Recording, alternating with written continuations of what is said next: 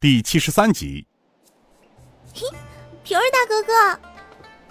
刘香平如燕般的跑了进来，他喜悦的道：“大哥哥真棒，妙手治好了姑老爷子的腿疾。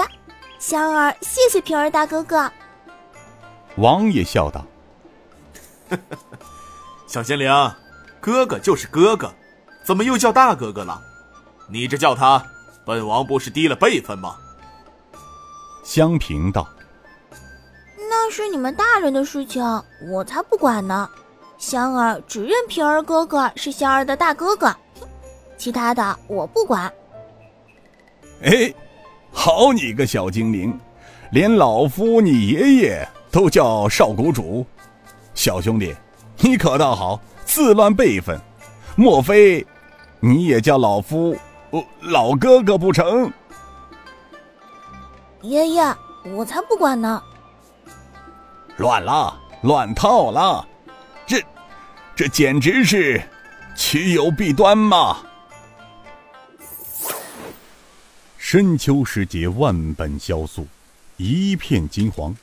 进入秋天的雨，淅淅绵绵，一连下了好几日，始终没有消停的意思，还真应验了民间的俗语：“初三下雨久不停。”尹建平、雅叔、刘奇峰祖孙晋南王王妃一行，前有侍卫鸣锣开道，后有仙甲骑兵，晋王龙牙大旗猎猎作响，浩浩荡荡，从大宁河一路东行。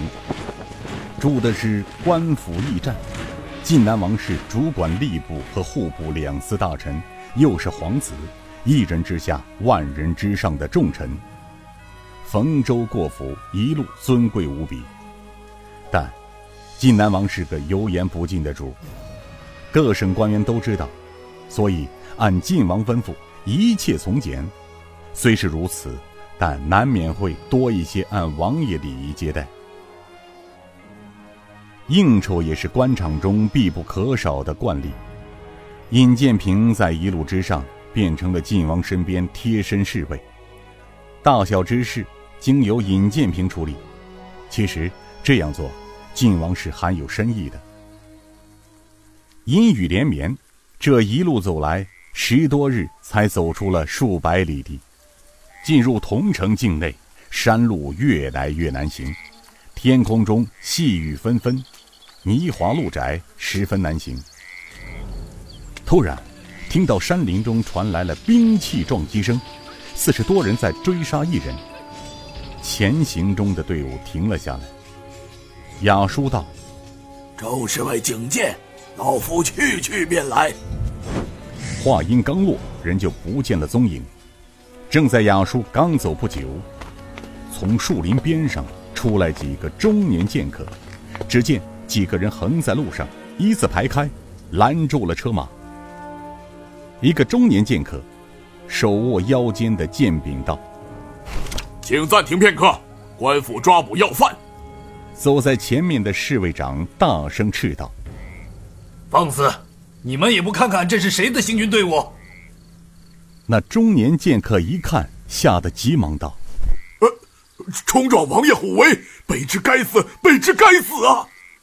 几个剑客急忙退在路边，躬身而立。尹建平下马走了过去，轻声问道。尔等何人？